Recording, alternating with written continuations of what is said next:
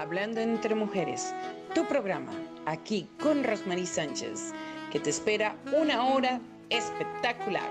Así que quédate en casa, posiciona tu vida en grande porque ese eres tú. Hablando entre mujeres, para todas las edades, para todos los géneros, y aquí emprendemos siempre tu vida. Disfruta este momento que es tuyo. Hablando entre mujeres, todos los días, miércoles a las 7 de la noche, con Rosmarie Sánchez.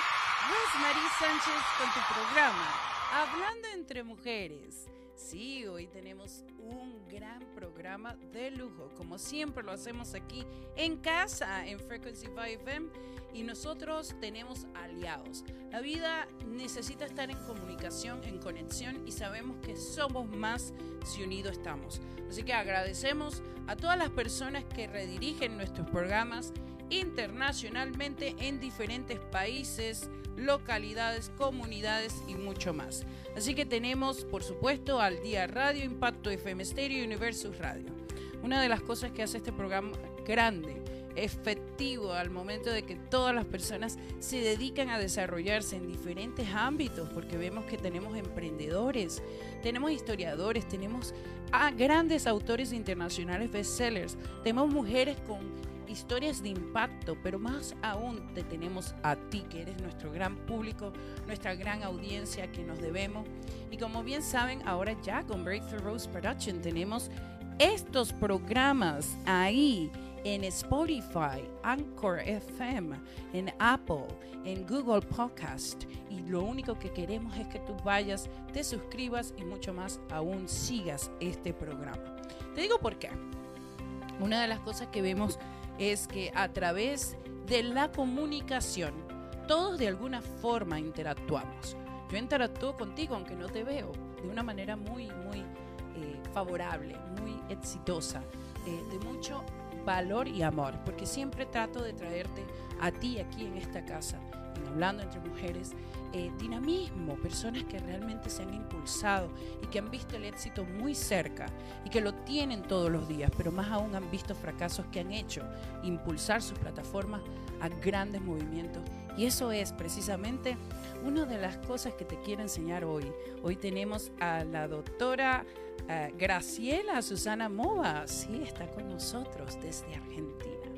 ¿Y quién es ella? Bueno, te digo, ella es directora del Centro de Capacitación Internacional, la Escuela Sin Fronteras. ¡Wow! Ese nombre me atrae mucho la atención, porque como ustedes saben, nosotros estamos en un lugar donde quebramos barreras. Ese es parte de lo que hacemos siempre. Vamos a escuchar qué es esta Escuela Sin Fronteras. Más aún es directora académica del Centro de Capacitación Proyectando Futuros. Bueno, me llama la atención esto, proyectando futuros. Vamos a ver de qué se trata, porque yo creo que una de las cosas que, que nos puede a nosotros alimentar esa manera de descubrir nuestras capacidades, nuestras habilidades y más aún nuestros talentos, es cuando escuchamos las historias de otras personas. ¿Qué te parece si vamos producción con este gran video y así podemos conocer un poquito más qué nos trae la doctora Graciela Susana Mova? Vamos, adelante, producción. Centro de Capacitación Internacional. Seguimos creciendo en América, con alianza entre UMAPE, Unión de Masajistas del Perú, FECOBES, Federación Colombiana de Belleza y Estética, membresía con la World Massage Federation, membresía con ODM Internacional y con ODM Sudamérica.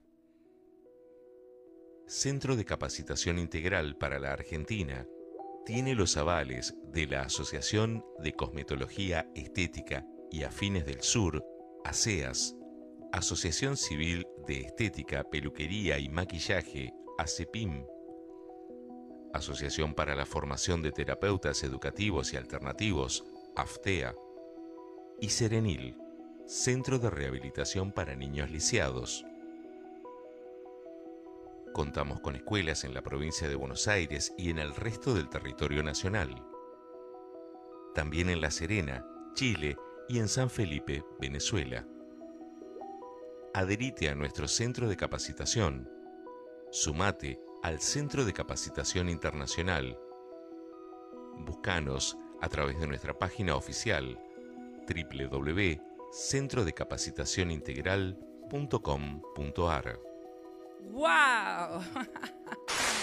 Aquí sí hay movimiento, ¿ah? aquí sí hay acreditaciones y aquí sí podemos ver eh, tanto talento reunido, porque estoy segura que de eso vamos a hablar hoy. Vamos a hablar con ella, quien está desde la provincia de Buenos Aires, Argentina, y actualmente está viviendo en Mar de Plata. ¡Wow!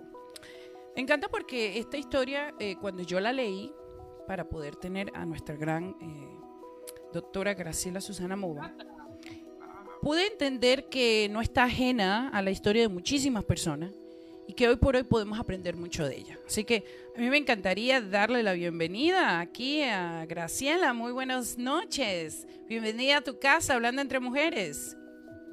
Ah, ya estamos pronto a tenerla. Bueno, para que ustedes sepan, ella estudió en la Escuela de Educación Técnica. Eh, Precisamente se recibió como maestro mayor de obras, trabajó en la construcción la mayor parte de su vida. Trabajó en el departamento técnico de la Secretaría de Obras Públicas del municipio en general, Alvarado, realizando administración y control de obras de infraestructura. ¿ok? Como, como ejemplo, construcción de viviendas sociales, redes de aguas y cloacas, entre otras. ¿Tú te imaginas haber estado dentro de un ambiente donde la mayor parte de las personas son hombres? Como una historia. Es una historia de impacto. Y por eso creo que vamos a escuchar de ella cómo sale de este ambiente, cómo se redirige, qué la lleva a ser ahora ya una terapeuta y más aún estando dirigiendo varias academias. ¿Por qué no dar entonces a ella la entrevista hoy aquí con nosotros en Hablando entre Mujeres? Te damos la bienvenida, eh, nuestra doctora Garciela Susana Mova. Ya la tenemos en casa. Vamos a dar un poquito de tiempo. Vamos a ir escuchando aquí los comentarios. Dice Analiet Zeni desde Argentina. Hola amiga hermosa. Dice, querida Rosmarie, por este maravilloso programa llevo lleno de valor y amor. Besos, abrazos, Analia, tu hermana y socia. Qué hermoso. Gracias, amiga, siempre estar presente aquí con nosotros. Tenemos a Wilkin Agramonte y dice buenas noches, bendiciones. Muchísimas gracias. Tenemos a Rosa Alicia Palacio Suárez. Ay, amiga hermosa desde México, que lo está viendo. Hermoso programa hablando entre mujeres. Qué bonito. Ok, y dice Analía, por supuesto aquí, que es tu casa. Amo cada uno de esos libros bestsellers, claro que sí, internacionales que hemos creado juntas. Soy muy feliz con la gran labor profesional que llevamos adelante en Sagas de Éxito y en Universidad de Éxito. Sigamos adelante por este hermoso programa lleno de amor y valor. Abrazos y besos, tu amiga, socia y hermana Analia. Muchísimas gracias, Analia. Bueno, ya tenemos a nuestra invitada. Vamos a darle la bienvenida a la doctora Graciela Susana Mova. Gracias. Muy merecidos aplausos. Muy buenas noches desde Argentina, aquí con nosotros en Toronto. ¿Cómo está, doctora? ¿Cómo le ha ido? Tenemos en casa, bueno, estamos teniendo un poquito de eh, dificultad, pero vamos a hablar entre tanto que ella ha hecho, déjenme decirle, tomar la decisión de dejar el mundo empresarial con tantos hombres alrededor de ella y tomarse la libertad ahora de dirigir a mujeres. ¿Sí? Qué vuelco. Vamos a escuchar de qué se trata. A mí me encantaría que esté aquí ya con nosotros eh, nuestra doctora Graciela Susana Mova. Eh, producción. Buenas noches, ¿usted me puede escuchar? Bienvenida al programa. Ok, vamos a dar un poquito de tiempo. Bueno, para que ustedes sepan, esta doctora eh, comienza a estudiar masajes y capacitarse en terapias holísticas en el 2013. ¿Por qué? Bueno, hay una raíz. Vamos a escuchar de ella. Yo quiero, yo quiero darle un tiempito a que entre y nos cuente un poquito cómo surge esto, pasar del medio empresarial haciendo obras. Eh, ya las escucharon, ok, obras de edificios, placas, eh, más aún eh, obras, eh, arquitectura, ingeniería, toda esa parte que vamos a tener que estar bien, bien detallando, que todo se haga bien, porque si no, pues puede fallar muchísimas cosas. Y después de ahí sale y se enrumba en otra dirección. ¿Sabes qué? Yo creo que ese es un gran desafío. Las personas, para que tomen una decisión de esa manera, dejarlo todo y vamos a redescubrirnos, vamos a hacer algo nuevo, o sea, tienen una necesidad en su corazón grandísima. Y de eso se trata este programa. A mí me encantaría tenerla ya aquí con nosotros. Creo que ya viene, creo que ya viene. Ahí se escucha la llamada. Vamos a darle un tiempito. Bueno, también aquí con nosotros queremos dejarles saber que ya llegó este gran libro, Quebrando Barreras. Hola, hola. Muy buenas noches. Buenas noches, amada. Nosotros queremos dejarles saber que ya llegó este gran libro, Quebrando Barreras. Ok, eh, Graciela. buenas, noches por estar con nosotros. Necesito, por favor, que deje el volumen que tiene alrededor para que se escuche nada más su voz y así podamos hablar y usted nos escuche que este es un momento muy esperado. Hemos estado esperando a entrevistar a Graciela Susana Mova, okay, quien es terapista, como hablamos anteriormente, en la parte de precisamente eh, terapias. Más aún ha estudiado la parte del Reiki, más aún ha, ha estudiado toda la parte de la teoría, del estudio y de los videos de anatomía, de un 3D, para precisamente llevar eh, ese material e impulsarlo didácticamente. Es, algo increíble, a mí me fascina esta historia, me encantaría tenerla aquí y si no, bueno, vamos a tener que eh, avanzar con nuestro próximo invitado, quien es historiador y rector eh, de varios lugares, varias escuelas, varias universidades. Tenemos a doctor Carlos Evo Jorques Ursaiz desde México y él es antropólogo social por la Universidad Autónoma de Yucatán, de cuya Facultad de Ciencias Antropológicas fue profesor titular de 1976 a 2011 y de la que fue director entre 1985 y 1993. Hola, hola, ¿me escuchan? Sí, muy buenas noches, Susana, Graciela. Hola, ¿cómo estás, Rosmary? Estamos con problemitas técnicos, no sé ni por dónde hablar ni por dónde mirar. Bueno, lo más importante es que estás aquí ya en casa, así que te doy la bienvenida. Muchísimas gracias. Gracias por tu tiempo, gracias por esta gran entrevista. Creo que es eh, una historia de impacto, como lo, lo hemos estado hablando y las personas están precisamente respondiendo, dejando mensajes. Eh, me encantaría dar una introducción nuevamente. Nuestra amada Graciela Susana Mova, quien eh, es directora del Centro de Capacitación Internacional, Escuelas Sin Fronteras, y directora de la Academia del Centro de Capacitación Proyectando Futuros. Está aquí presente con nosotros. Así que bienvenida y vamos a hablar un poco de tu historia. De verdad que eh, me llena, me llena tenerte aquí en casa. ¿Cómo te sientes? Bien, hoy mejor, gracias, gracias por las bendiciones. Llegaron, este, estoy mejor, estoy levantada. Eh, bien, no sé por dónde quieres que empiece. Yo te dejo, de, te dejo saber. Buenos Aires. claro que sí. Como bien estábamos este, diciendo, eh, Graciela, eh, habíamos hablado precisamente de que tú empezaste en el, en el mundo empresarial de la construcción, había hablado un poquito qué ejerces en esos tiempos, qué realmente hiciste y cómo llegas a pasar de ser eh, la persona que dirige una obra de construcción a ahora tener academias y terapéuticas. Vamos a hablar un poco de tus comienzos, cómo te rediriges, ¿qué te parece? Bien, bien, bien. 20 eh, años eh, en obras públicas del municipio de General Alvarado. Eh, soy jefa de departamento técnico, me recibí de maestro mayor de obra. Ese título es un título de escuela secundaria, pero que te permite ser un poquito menos que un arquitecto. Entonces yo lo que me he dedicado es hacer administración de obras, pero no de una casa, de 500 casas. Wow de una estación ferroautomotor, de un polideportivo, de todo un frente marítimo, eh, kilómetros de asfalto, bueno, eh, ese tipo de obras, mega obras, ¿sí? Lo que cual lleva muchísimo estrés, mucho desgaste, eh, te lleva a la salud, como ya te lo había planteado en algún momento. Entonces,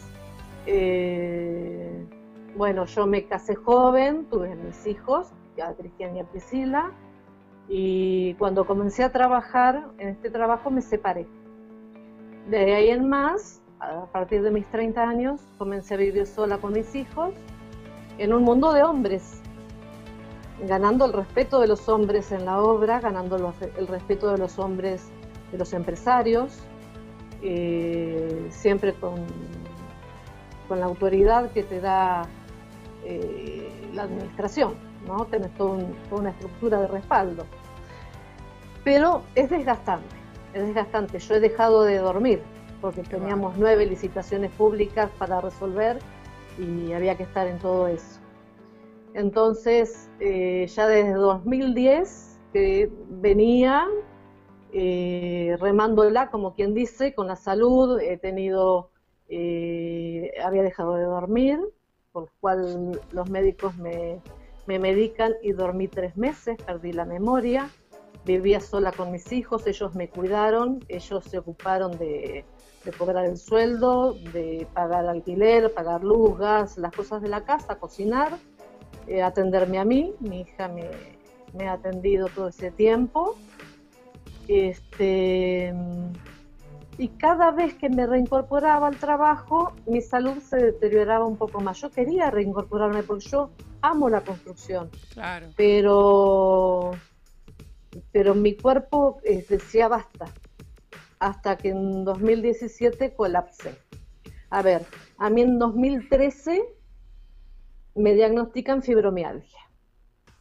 Yo ante el primer medicamento que me dan, reaccioné muy mal, con ataques de pánico, y dije, yo no quiero tratamiento. Entonces el médico que me atendía me dijo, de lo que te guste, hace mucho, porque el dolor va a estar igual.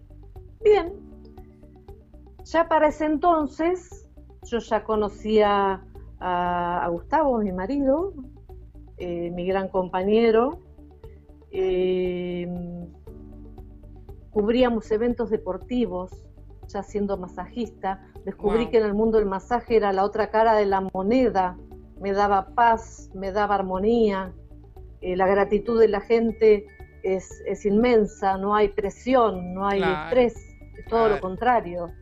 Vamos a hacer una pausa, este, Graciela, si tú me lo, lo dejas hacer. Porque a mí me gustaría que las personas puedan adentrarse un poco a esta historia que realmente lleva un proceso largo y creo que hay, hay cosas muy importantes que descifrar aquí. Vienes y estás en el mundo que te apasiona, de la construcción, eh, casi arquitecta, trabajaste con muchísimo personal, tuviste que dirigir grandes obras y te encuentras en un mundo apasionado donde capaz no eras tan entendida porque era un, mundo de un género masculino, ¿no? De esa fuerza que podría ser... Eh, eh, la más suprema y más aún estando tú como mujer tenías que sobrepasar todo límite de, podríamos decir de crítica, porque eh, siempre nosotros las mujeres de alguna u otra forma tenemos ese ímpetu de ser mujeres valiosas y de demostrar nuestros valores y, y muchísimo de lo que hacemos y a veces la gente no lo entiende, piensa que a lo mejor harías mucho más de lo que te pedían. No sé si ese es el caso, pero eh, eso pasa mucho con las mujeres. Sí, ese es el caso. ese ah. es el caso. Preciso. O sea, en, una institución, el que más da es al que más le piden. Es así, así se responde. Claro. Es lo lógico. Pero el, en el mundo de los hombres, eh, ¿cómo me lo gané con respeto? Siendo humilde, diciendo, esto no sé qué es, ¿me explicas? Qué importante. teniendo la humildad de decir, no sé, enséñame estar en una obra y ver que están haciendo algo que yo desconocía, eh, a un señor albañil de años, eh, le pregunté, digo, ¿por qué pones esa malla plástica? No, señoras, para la fisura. Ah, ahora entiendo, sí, gracias. Ahí era donde quería llegar. Ahí era donde quería llegar. Ese era el punto exacto que quería llegar. ¿Por qué? Porque hoy en día nosotros podríamos tener muchas oportunidades hay muchísimas en el mundo y hay personas que a lo mejor abarcan muchas, otras abarcan muy pocas porque no hacen lo necesario para tenerlas. Eso es entendible. Pero viendo el punto de vista que tenías que ser sumisa, humilde, eso es un gran valor porque hay muchas personas que dirán, bueno, pero es que yo estoy en un punto alto, yo estoy dirigiendo. Y creo que... Claro, los cascos blancos de la obra. Exacto. Y, y yo soy lo que digo y se hace porque eso es lo que hace un gerente, eso es lo que hace un oficial, eso es lo que hace un, mayor, eso es lo que hace alguien quien dirige una obra. O sea, mira, vamos a hacer esto y se hace así. Pero más bien tú, eh, de una forma humilde, encontrabas la capacidad para aprender, seguir redirigiendo y mostrando tu integridad. Y eso me encanta porque de algo nosotros vamos a aprender esta noche, que no todo en la vida se hace de por, por mérito, porque muchas veces eso pasa, la gente dice, ah, no, que yo tengo el mérito, tengo todo, ¿y por qué no? No, espérate un momento, pero necesitas también eh, sumitirte. Y ahí va un poco la parte masculina, que tú hablas, vienes de un mm. mundo donde tuviste que enfrentar muchísimas cosas. Quedas entonces, eh, eh, tu familia también pues quebrada, en el sentido que ya no estaba en la figura paterna, tienes que ser tú la, la misma madre y padre al mismo tiempo y tienes hijos que has desarrollado y que has hecho íntegro a una madre que vio el ejemplo, que dio el ejemplo en todo sentido. Absolutamente. Cuéntanos un poquito de esa relación con tus hijos, porque creo que es importante para el próximo paso. Es, es, lo, es lo más maravilloso que me puede pasar. Eh, bien, mi hijo Cristian tiene 33 años, tiene tres niñas mellizas de 10 años, y Mora y Valentina, y Mía de, de 9 años, o sea que son como trillizas. Que gracias a Dios, a ver, él se separó y hace un año que volvió a estar en pareja con una, una mujer extraordinaria que tiene un hijo que se llama Lucas y han ensamblado perfectamente, son viven en armonía y en paz. Qué lindo. Eh, él trabaja en la construcción y también es masajista. Oh, wow. ¿Ha seguido los pasos de su madre? Bien. Qué lindo. Sí. Aplausos, producción, que esto es muy valioso. Yo creo que el ver el progreso y el trabajo que has hecho no es en vano, ¿no? Es el ejemplo, el, resemble, diríamos Sí, en inglés. sí. Qué lindo. Eh, Cuéntanos de tu hija. Mi hija, Priscila, tiene 28 años, tiene cuatro niños. Tiene a Emma, de 9, Tobías, de 7, tiene a Noah, de, que va a cumplir 5, y tiene un bebé. Qué hermoso. Eh, Priscila también se separó y hace un par de años que está en pareja con un hombre extraordinario que vino a armonizar eh, emocionalmente la casa Qué y importante. ensamblaron perfectamente. Él tiene un hijo también de otra pareja que viene de vez en cuando porque vive en otra ciudad. En este momento están con ellos. Este, y han ensamblado de una manera, eh, hay, hay paz, Qué hay lindo. paz. Ella también es masajista y ella también hace administración. Wow, no, no, no, esto es Eh, gol de media cancha. Felicitaciones. Sí, estoy muy orgullosa de, de Wow. ellos, de quienes son. Claro. Muy, muy orgullosa. Me llama la atención que los dos, am, bueno, a- a- se han divorciado, tienen nuevas parejas, se han casado nuevamente. Pasa lo mismo contigo, ahora tienes tu esposo, con quien ya trabajas Ujú. también, y tienes esta gran Sí. organización. O sea que como que la historia se repite, pero mejorando siempre, ¿no? Llegando Siempre a, a mejorando. un punto eh, de partida de superación. Yo creo que esta historia es de eso, superación. Amigos, hoy Sí. si estás en casa Sí. y ves no soluciones en tu vida, escucha esta entrevista. Ella tuvo que pasar por un proceso súper difícil, porque yo me imagino que salir de lo que te apasionaba a redescubrirte y hacer cosas nuevas, también tuviste que tener desafíos, tuviste que haber enfrentado ese dolor, esa pérdida y ahora este éxito que tienes. Vamos a hablar un poco ahora de todas las academias que dirige, qué has hecho, cómo ensartaste en ese mundo y qué realmente es el valor que llevas, para que las personas también puedan buscar una solución y puedan verte a ti Bien. una mentora. Yo creo que eh, la vida te lo ha demostrado. Es todo un proceso, es todo un proceso. Yo te decía hoy, eh, cuando comenzamos a hablar, que cubríamos eventos deportivos. Wow. En un evento deportivo hay eh, mucha adrenalina, mucha alegría, mucha, hay- hay- la emoción está en el aire y la gratitud del deportista cuando le das masajes gratis al finalizar la carrera es inmensa. Primero comenzamos en la zona, todos los domingos, todos los domingos, porque es la forma de hacerte publicidad como masajista. Claro. ¿sí? Si no lo pruebas, no sabes de qué se trata. Eh, una tarde muy loca, muy, muy dolorida, una tarde de lluvia, me puse a navegar y, y vi una carrera, una ultramaratón en la selva, que yo dije, wow, eso es lo más. Me contacté con el organizador y me contestó, lo que vos tenés yo lo quiero, ¿qué necesito? Yo, me, yo digo, me está tomando el pelo. Digo, "Mm, costo cero y no te cobro. Eh, traslado, casa y comida. Para mí y para mi gente, porque tengo que llevar un equipo de personas, porque eran más de 1.500 competidores. Wow. Eh, bueno, lo tenés. Así fue como fuimos a, a Ultramaratón Jabotí en el Soberbio en Misiones. Wow. Nosotros vivimos en la costa, es a 1.200, 1.300 kilómetros, más o menos Wow. más. Bueno, Eh, de ahí le gustó nuestra forma de trabajar, nuestra forma de... Porque no es recibirlo en la camilla al competidor, es darle un abrazo. Eh, ellos corren con la cabeza porque corren 100 kilómetros. Qué bárbaro. ¿sí? Qué bárbaro. Eh, entonces, eh, ellos es un gran esfuerzo que hacen y a veces viajan solos, no viajan con familia. Entonces, lo más familiar que tienen es la organización. Bien, nos invitaron a ir a Fiambala, Catamarca, que es una maratón también de otros 100 kilómetros, 80 kilómetros en el desierto de Catamarca, y Catamarca queda al oeste de la, de la Argentina, en la cordillera, eh, eh, en la división con Chile, en el límite con Chile. Nosotros no podíamos creer que esas localidades no tuvieran masajistas para atender las competencias. ¡Wow!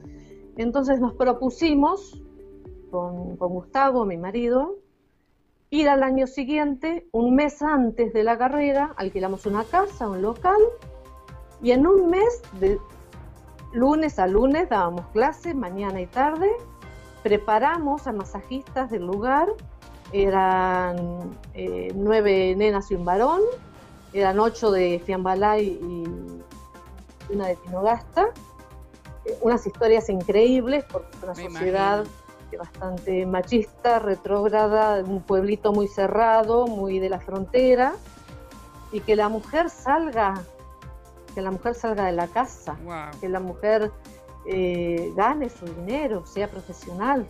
es como raro. Vamos a eh, dar una un pausa. paso para ellas. Una pausa ahí, una pausa ahí. Qué importante lo que habla. A mí me llama la atención, tú dices, había un grupo inmenso y no tenían entrenador, no tenían eh, terapista, no tenían alguien quien los ayudara en su dolor, que definitivamente lo van a tener, porque imagínate, tienen que recorrer 100 kilómetros. Y ahí hay una oportunidad, hay una oportunidad clave y tú como mujer empresarial de observar aquello dice, aquí, este es mi momento, ahí puedo ayudar yo, ahí puedo hacer el servicio y yo creo que más allá del dinero, porque por supuesto viene en consecuencia eso, es, es esa parte, ¿no? De, poder darte cuenta que, podías hacer algo diferente por una comunidad. Qué importante, ¿no? Qué, qué bonita es historia. Estrechar lazos, es estrechar lazos desde otro lugar. Wow. Es eh, la gratitud eterna. Eh, nos han pasado cosas con los competidores eh, increíbles, ¿sí? Increíbles de decirte que se nos rompió el motor de la camioneta y ellos facilitaron el dinero que no teníamos para arreglar la camioneta, porque sabía que teníamos que llegar a la carrera, por ejemplo, sin pedirlo, sin pedirlo. Sencillamente, pasame el CBU que te, que te traslado dinero. Este, bueno, volviendo a Fiambalá, preparamos a este grupo le regalamos un taller de elongaciones para que estén preparados para atender al deportista y le enseñamos. Le enseñamos cómo se recibe el deportista. Eh, había mucha hipotermia, así que eh, se recibía con mantas térmicas, se los, se los abraza, los acompañas a la camilla. Tenemos un gazebo cerrado, climatizado eh, para esos eventos. Eh, le enseñamos cómo es el negocio, le presentamos al organizador y a partir de ahí no volvimos a Fiambala a cubrir la carrera. Quedaron ellos. ¡Wow! ¿Sí? Qué importante Nosotros volvemos a hacer capacitaciones. Qué importante eso, o sea, para que, ellos crezcan. Claro, tú los equipas. Porque hay algo muy importante en la educación y eso quiero que todos que estamos escuchando, incluyendo mí, aquí contigo, eh, podamos darnos cuenta. No es lo mismo ofrecer el dinero que dar los recursos para que lo hagas y lo tengas, y lo duplique, lo triplique, lo cuantifique y lo lleves al máximo potencial. Es que es importante, eso es realmente educar, eso es realmente proveer provisión, ¿ah? porque sería muy eso proyectando futuros. Claro, claro, de ahí viene el nombre, qué grande. A mí me gusta aquí, tú dices, es maravilloso participar del cambio en la vida de esas mujeres que eran sumisas, sometidas por una cultura machista. Ellas se empoderaron y salieron a trabajar dignamente, llevando también el dinero a la casa. Una experiencia única sembramos semillas en suelo fértil. Qué bonita esa frase, sembramos semillas en suelo fértil. Cuéntanos Es entonces de esta comunidad y más aún todo lo que sigues haciendo, que es realmente empoderando, liderizando y trayendo resultados, que es parte de, de las academias que tienes. Bien, de ahí, de ese lugar, de ese mismo instante, cuando se terminó la carrera, se terminó todo, nos fuimos a la ciudad de Formosa, que está en la otra punta de Argentina. Wow. También a dar capacitaciones eh, a chicas que están súper capacitadas, pero que hubo gente que las ha maltratado y las, las ha eh, desvalorizado. Entonces, Qué todo el tiempo diciéndoles, somos colegas. Estamos en oportunidades distintas, pero somos colegas. Qué No- bonito No soy la super profe. Somos colegas. colegas. Claro, somos colegas. Y sabes que te voy a referir a algo que tú estás hablando y que yo tengo como teoría de vida y que lo hago con sagas de éxito. Tú ves aquí todos los libros. Analiet Seni, quien es de- desde Argentina, tu, tu amable Sí. eh, eh, servidora también. Nosotros le decimos a nuestros autores, somos colegas. Qué importante empoderar al ser humano al mismo nivel que tú tienes. Cuéntanos de eso. Claro. Es que, a ver, las, las chicas a las que capacitamos tenían más títulos que nosotros. Wow. Y yo pensaba, ¿qué le voy a enseñar? Bueno, yo te aporto este granito de arena, pero a la vez me transmitís también tus conocimientos, tus experiencias, y es un nutrirnos de ida y vuelta. Un ganar-ganar. Es un ganar-ganar, tal cual.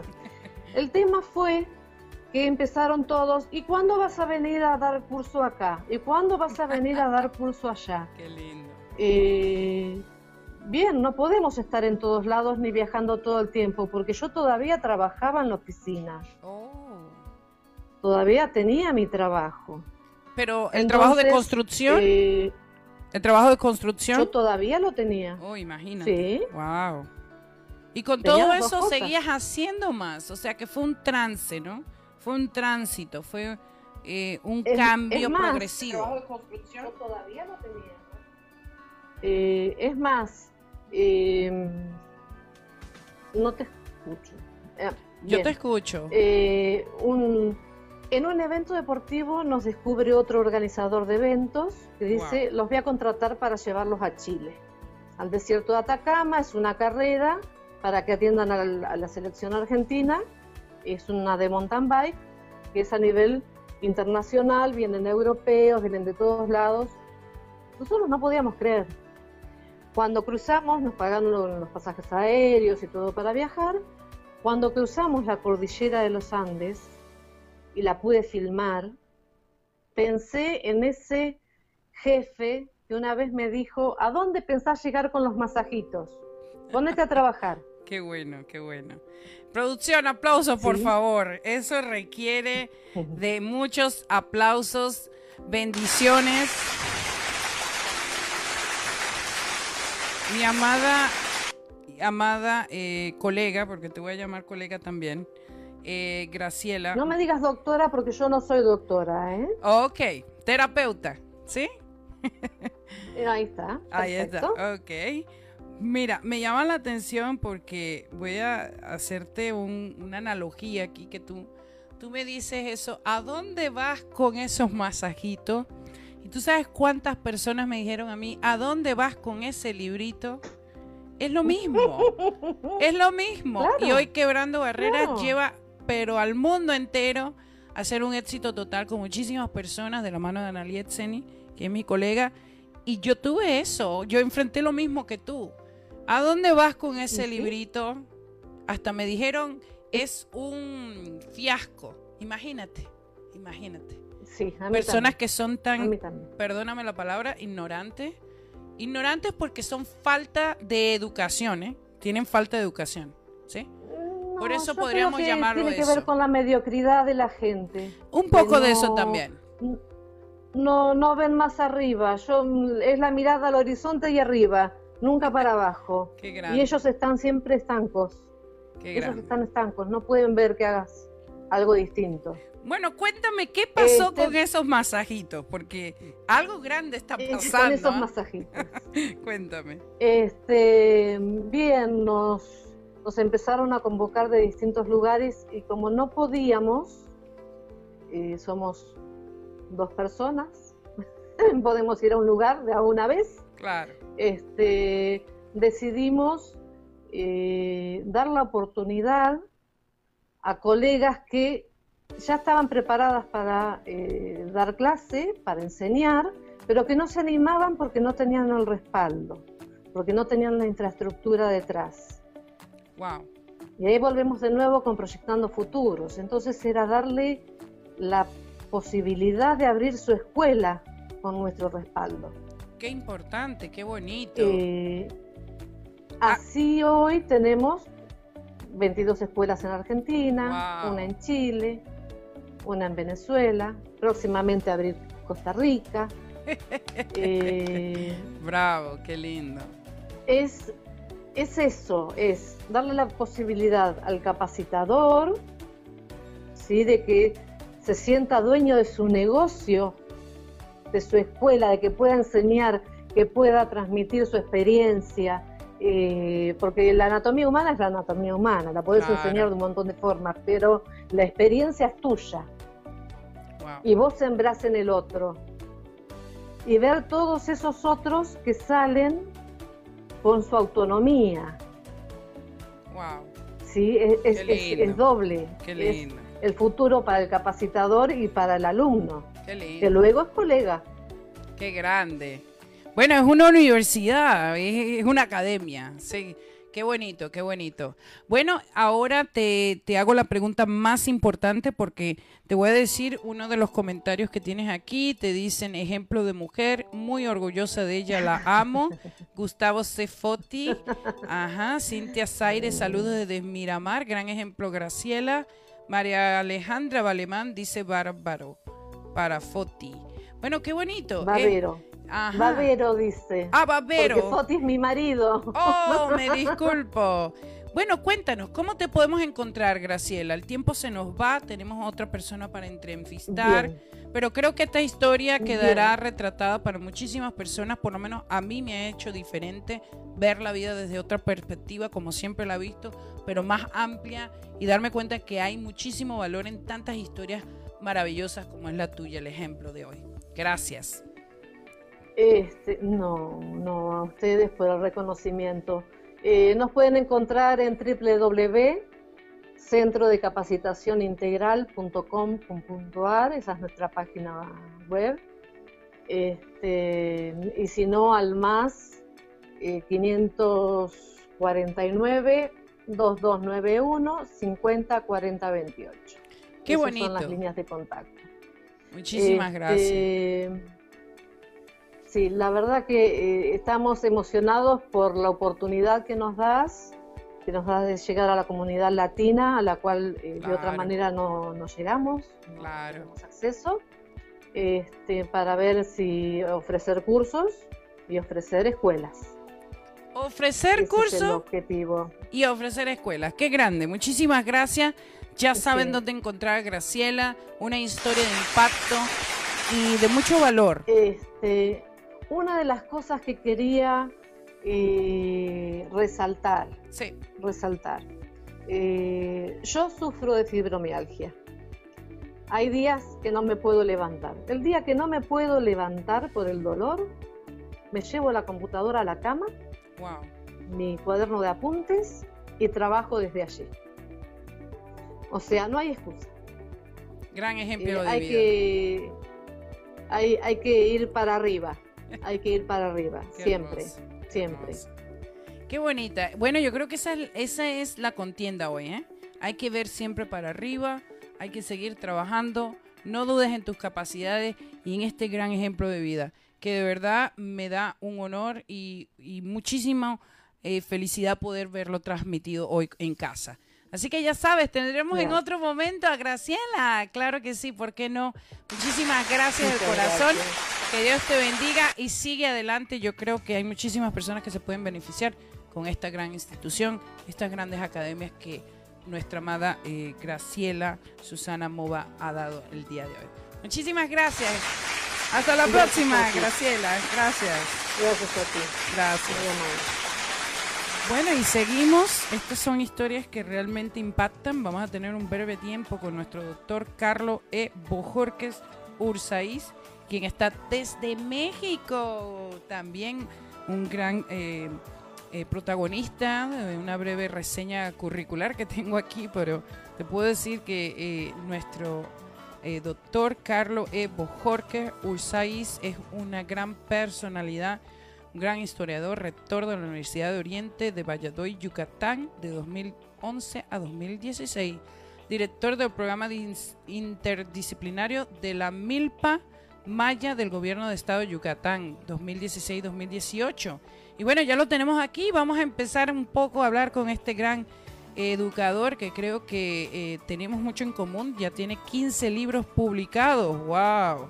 Vamos a hablar de qué se trata toda esta entrevista.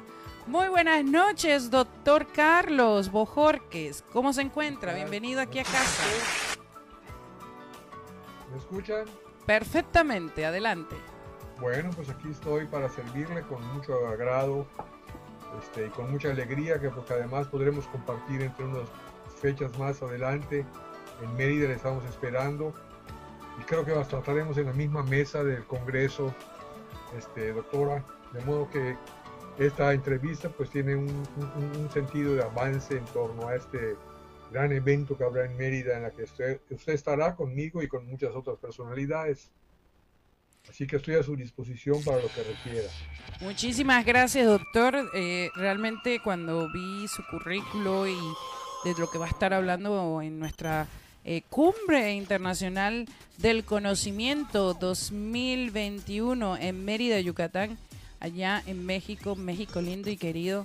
Eh, me agrada tanto ver eh, esa parte tan, tan excéntrica, ¿no? De un programa de, que va más allá a romper los estigmas, porque hay muchísimas personas con diferente educación, diferente em, estudios y son genios y son personas que han hecho cosas grandes y me da muchísimas eh, gracias y el honor de participar como ponente igualmente que usted.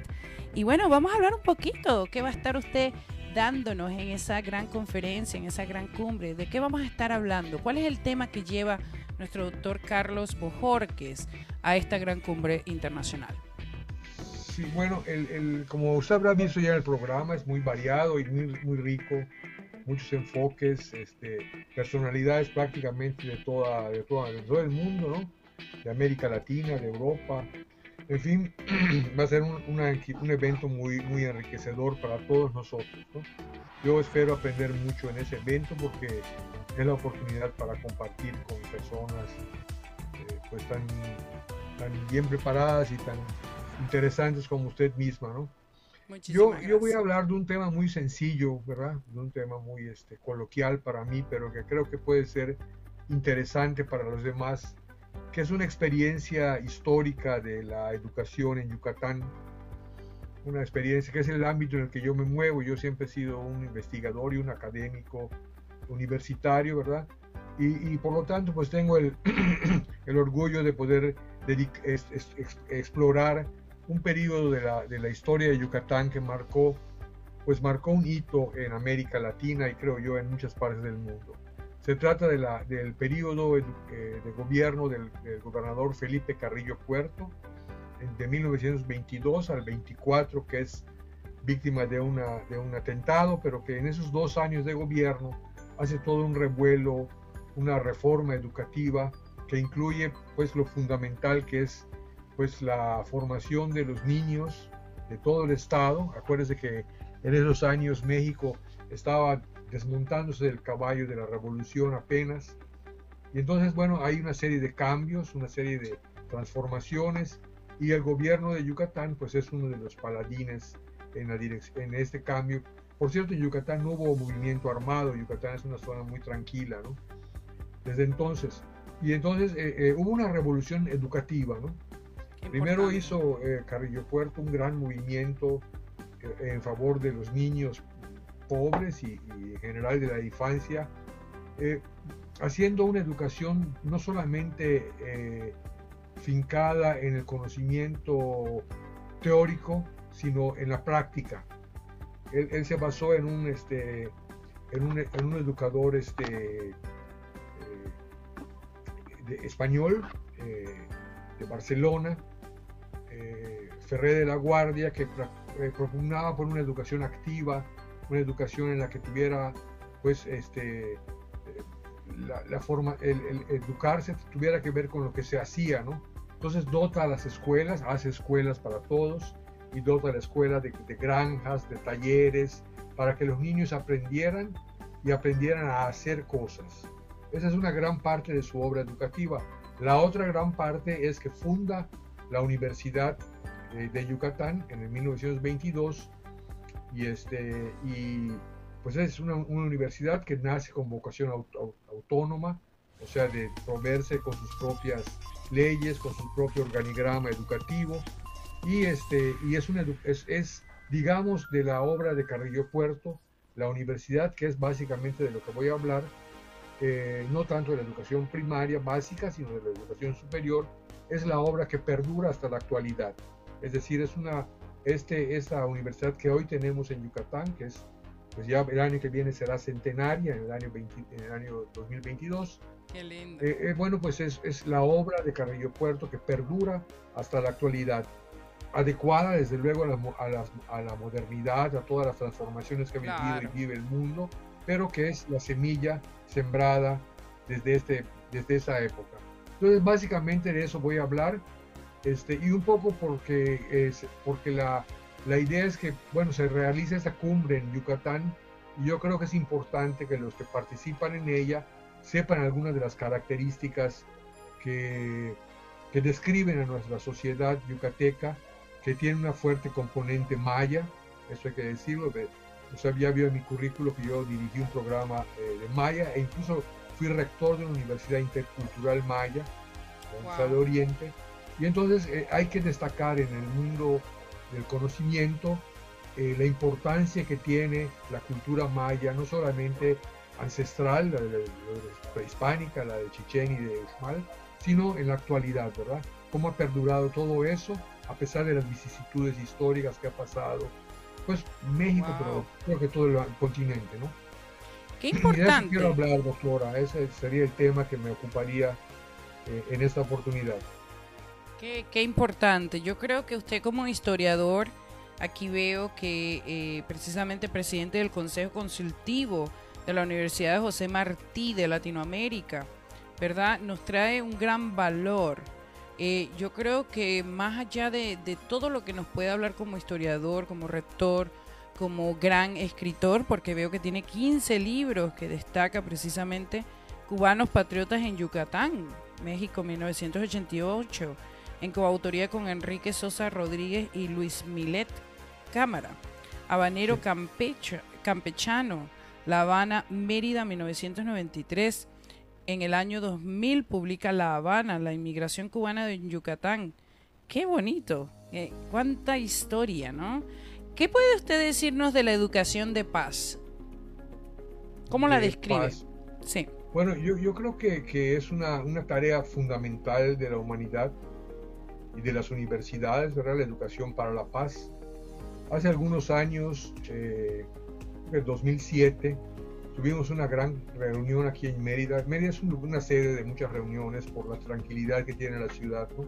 Es la ciudad más tranquila de México. Qué hermoso. Y vino el, el expresidente de Costa Rica, eh, Carazo, Ricardo Carazo. Y entonces él dirigía entonces en, en San José de Costa Rica la Universidad de La Paz que es una universidad extraordinaria este, este, proyecto que se hizo en Costa Rica, porque eh, lo que se enseña son, bueno, las, diversas disciplinas del conocimiento, pero todas con un enfoque dirigido a la paz y a la concordia de la humanidad, ¿no? Y entonces yo creo que este enfoque que, que se construyó en Costa Rica es un enfoque que tendríamos que tener en muchas partes del mundo, si no en todas, tratando de que la paz sea el valor fundamental que rija las relaciones humanas. Es decir, más allá de cualquier diferencia que podamos tener y que seguramente tendremos porque el ser humano es tan diverso como la huella digital de cada persona. Es decir, todos tenemos una huella digital diferente, pero en ese ambiente de diversidad y de, y de complejidad, pues podemos armonizar construir una paz universal. ¿no? yo, yo sí creo que, que, hay, que hay muchas experiencias de paz interesantes. Nosotros estuvimos aquí hace algunos años y fue doctor honoris causa de la Universidad de Oriente cuando era yo rector. Eh, Rigoberta Menchú, que es premio, premio Nobel de la Paz, esa eh, hermosísima mujer guatemalteca. Tuve el honor de convivir y hacer varias cosas con ella aquí en Mérida y en Valladolid, Yucatán. Y, y la verdad es que el, tema de la paz eh, es un tema urgente, es un tema... Hoy la paz yo creo que ya no es un lujo, es, digamos, una necesidad perentoria de la humanidad. Es, es, como eh, la paz, diría yo, que es tan importante como la preservación del medio ambiente. Sin esos dos pilares, la humanidad está en riesgo de extinción. O sea, porque la guerra hoy no significa, y además, otra cosa importante que nos decía Rigoberta, la paz no es la simple ausencia de la guerra, sino la paz es la construcción de la armonía social. Y entonces yo creo que en ese terreno, como usted me pregunta, tiene mucho que hacer la humanidad, ¿no? Y es ahí donde yo veo la importancia de esta cumbre que vamos a tener en Mérida, doctora. Yo creo que eh, esas todas las voces, estoy seguro que no estaremos de acuerdo todos, pero si podemos sentarnos un rato a meditar y a, concertar ideas, a intercambiar puntos de vista, pues estaremos avanzando mucho eh, en pro de la paz, en pro de esta necesidad urgente de poder pues ser humanos, ser, ser humanos. Ser Exactamente. Humanos. Exactamente. Somos ser humanos, ¿no? otra cosa, ser humanos. Qué linda. ¿Verdad? Yo creo que esto es urgente. Yo oía la experiencia de la señora de Argentina y me conmovía mucho su, la sencillez de su proyecto y cómo puede ir. Eh, hay experiencias tan lindas como esa que transitando por diversos lados donde ella ha ido, ha podido ir sembrando semillitas para que la gente aprenda no solamente a valerse por sí mismo, sino a coexistir, a convivir de manera armónica. ¿no? Nace, entiendo, en, en, Argentina, creo que en la capital, y por lo que estuve oyendo, se, bifurca hacia, hacia Chile y desde ahora Venezuela y que van a ir a, Costa Rica. Eso es justamente lo que hay que hacer. Claro que sí, el desplazarse, desplazarse, llegar a más a hablar, y además ¿Sabe, doctora? Ir sin, sin, sin ningún otro interés más que convivir, compartir nuestro conocimiento. Servir. No tiene nada que, nada que ver con la política, no tiene que ver nada con la... No es, es con la voluntad, por eso decir, es ser humanos, lo que nos hace falta. Qué grande, qué grande. Me encanta esta plática. Precisamente aquí veo, usted ha sido profesor visitante en la Universidad de La Habana, Universidad de la Ciudad de Nueva York, en la Universidad de Stanford, California, en la Universidad Internacional de la Florida, en la Universidad de Panamá, Universidad Bolivariana de Venezuela. ¡Wow! Me honra. Hace muchos, me honra. Hace muchos años estuve por allá. Qué hermoso. Bueno, yo soy venezolana y para mí. No, yo sé. Sí, es, es algo muy apreciado. Gracias. ¡Wow! En la Universidad de Buffalo, en Nueva York, investigador visitante de la Universidad de Harvard en el invierno 2006.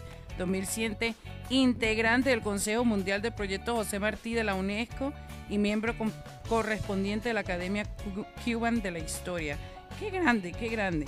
A mí me encantó lo que usted dice, que rija la fundación humana, el coexistir, el valor que todos tenemos como esencia, como personas, como individuos, con nuestra propia autonomía y más allá también eh, declarar que no somos los únicos pensantes. Son muchísimas personas en el planeta y que tienen una manera de pensar que puede ser muy parecido, paralela a la tuya, o simplemente no, y hay que respetarla. Pero más aún llegar a un acuerdo, ¿no? Llegar a un acuerdo de paz, de liderizar, donde todos podamos coexistir. Qué importante. Qué importante. Eso, a mí me enseñó mucho eso, el haber trabajado con los mayas, porque es, es un trabajo con base en la diferencia y en la igualdad. Es decir, hay una diversidad entre lo, es simplemente entre su lengua y la mía, pero hay una igualdad en cuanto a propósitos en la vida, ¿no? Entonces, ¿por qué no tender los puentes en donde se puede tener similitudes y por qué acentuar siempre en donde tenemos diferencias? Yo creo que el, humano tiene que tiene que construir esa posibilidad de construir, de, de tender puentes donde, los, donde no los hay, hay que hacerlos. Yo creo que tenemos esa capacidad, ¿no? Si usted aprende a hablar inglés y puede comunicarse con los con la gente de Toronto ahora. Yo he estado allá en Toronto un par de veces.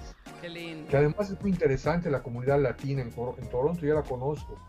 Sí, yo di una conferencia allá eh, hace como cinco años y fue pura gente latina a oírme. Algunos canadienses que hablan español, obvio, claro. pero me llamó la atención, incluso mexicanos. No solamente eran latinos, sino mexicanos. Así que la, vemos que las comunidades eh, multinacionales están en todas partes. en todas partes. Eh, fíjese que aquí tenemos 80 culturas. O sea, una diversidad que yo le digo increíble, eh, cómo eso ha cambiado mi vida y la ha transformado desde otra perspectiva de ese nivel de paz, cultura, esencia, educación. Eh, es fuerte el ver cómo hay tantas culturas, tanta diferencia, pero aparte de eso, todos de alguna forma nos identificamos y seguimos haciendo la ley y seguimos eh, proactivamente creciendo y ejercemos como ciudadanos ya canadienses o residentes canadienses una función esencial, que es coexistir nuevamente, ¿no? Y habitar en un hay que decir también, doctora, que Canadá es, Canadá es un gran país porque es uno de los países eh, multiculturales con mayor apertura, con un criterio singularísimo, o sea, ejemplar para el mundo, a mí me parece, por lo que he podido, eh, yo he estado varias veces, no solo en, Toronto, he estado otras, en otras partes de Canadá, he estado en Quebec, Qué bello. he estado en, Calgary, y, la verdad es que me impresiona mucho la política del Estado canadiense con relación a los migrantes, es muy, muy, muy este, amigable, no, no, no diciendo que no haya problemas, pero es muy amigable, ¿verdad? Con la gente que está dispuesta a integrarse y colaborar en el desarrollo humano de ese país. La verdad es que el ejemplo de Canadá, usted tiene una gran experiencia allá y me alegra mucho que estemos en un programa en español que seguramente nos oyen en América Latina, pero no descarto, tengo la certeza que nos oyen en Canadá. Qué bello, qué bello. Claro que sí, bueno, con mucha humildad eh, le digo, doctor, Carlos eh, Bojorquez, que me dé el, honor y la felicidad de llegar allá a Mérida, Yucatán, y entregarle en sus manos este gran libro que de verdad con mucha humildad lo he hecho, Quebrando Barreras. Usted aquí ve otros libros también en sagas. Eh, somos sagas de éxito, Universidad de Éxito. Tenemos un gran legado, de eso vamos a estar hablando. Mi colega Naliet Seni desde Argentina le manda saludos. Dice, doctor, un gran colega y todo un hombre talentoso y lleno de valores. Le envío un abrazo lleno de cariño y los mejores deseos para usted. Tenemos Bravo, Vanessa Alejandra Valecillo Sánchez, quien es mi hermana. Tenemos Yanira, buenas noches de Puerto Rico. Eh, tenemos eh, estrellitas que nos han mandado por este gran programa. Pero para mí es un honor eh, servir y con mucho gusto pues entregarle esto en sus manos. Que hoy por hoy tengo una nueva edición gracias a mi editora Analiet Seni, quien eh, hizo un esfuerzo maravilloso en rehacerlo un poquito más bonito, con muchas cosas lindas adentro, le pusimos cosas nuevas, eh, pero qué bonito el poder disfrutar a las personas por medio de libros. Yo me quedo impresionada de tantos libros que usted tiene, historia, no, pero Yo voy a esperar con mucho cariño su libro, doctora. Gracias, gracias. lo voy a disfrutar y, voy a ver si le, voy a obsequiar uno mío, este, para que eh, ahí vamos a trazar una amistad eh, muy interesante que es a través de los libros. Claro. Eso es muy bonito también porque la cultura es lo que más hermana a la gente. Fíjese cómo la cultura es un valor estrictamente humano no hay, los animales no hacen cultura, nosotros sí. Y por eso hay que darnos los libros, hay que intercambiarnos, hay que escribir, ¿verdad? Porque además escribir deja la memoria de lo que somos, es nuestra huella humana en el, de nuestro paso por el universo. si no escribimos es porque no queremos. Escribir es nuestra huella humana. Esa frase me encanta. oiga, doctora, usted sí ha escrito esos libros ya dejó una huella este, maravillosa. Gracias, gracias. Muy honrada, muy honrada de servir, muy honrada de estar con usted. Nuestro tiempo se va. Qué, qué cosa con, con, una entrevista tan maravillosa como la de usted y tuvimos a nuestra eh, terapeuta Graciela aquí con nosotros. Es un honor. Una última frase que nos deje de ímpetu para que las personas sigan alcanzando sus éxitos y sigan desarrollándose en tanto ámbito de cultura y paz. Adelante, doctor. Una frase para cerrar que me gusta mucho, que es de la, del, poeta que le dio nombre a nuestra universidad, de José Martí, que dice, pensar es servir. Pensar es servir.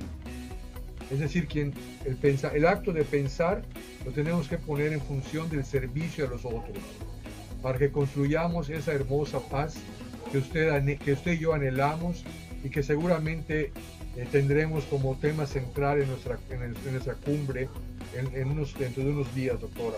Claro que esperamos en Mérida con mucho cariño. Muchísimas gracias, doctor Carlos Bojorques. Para mí ha sido un gran placer tenerlo. Para nuestra gran audiencia igualmente. Que me Dios me lo bendiga y pronto nos vemos. Estaré allá para tomarnos una foto y precisamente hablar y discutir porque creo que la cultura de paz es algo que llevamos todos los días. Y si no lo has hecho, no lo estás haciendo, ya escuchaste a este gran ser humano que está con nosotros, nuestro doctor Carlos Bojorque Ursaí. Muy buenas noches, muchísimas gracias. Que Dios lo bendiga. un placer estar con usted. Claro que sí. Bueno, de eso se trata. Son entrevistas que nos dejan muchísimo, muchísimo que aprender. Para mí ha sido un gran honor estas dos personalidades hoy con nosotros. Síguenos en el podcast de Breakthrough Rose Production. Síguenos en todas las redes sociales.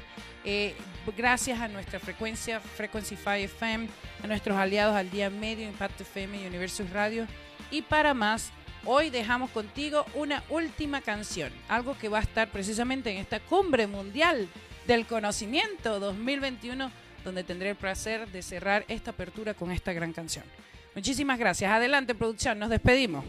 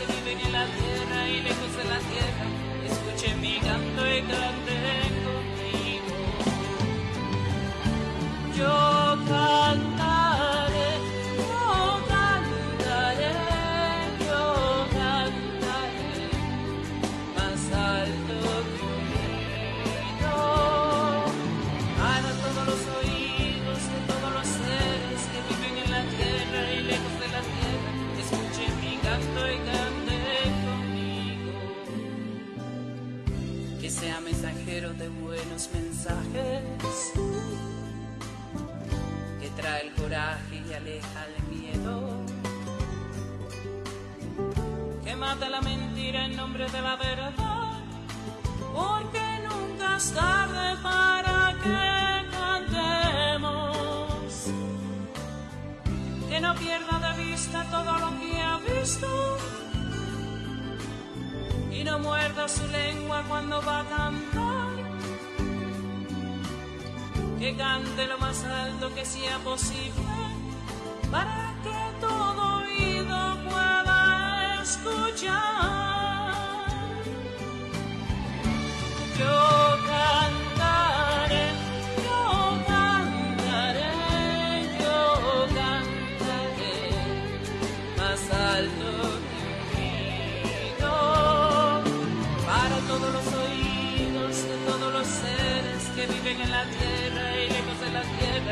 escuchen mi canto y cante conmigo.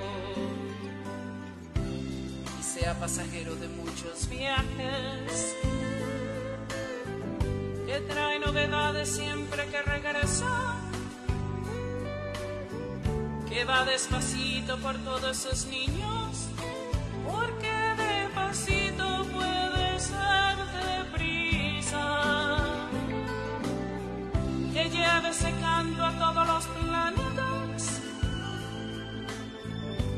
radio se ha oído en cualquier estación que cruza el universo igual que un cometa y suena.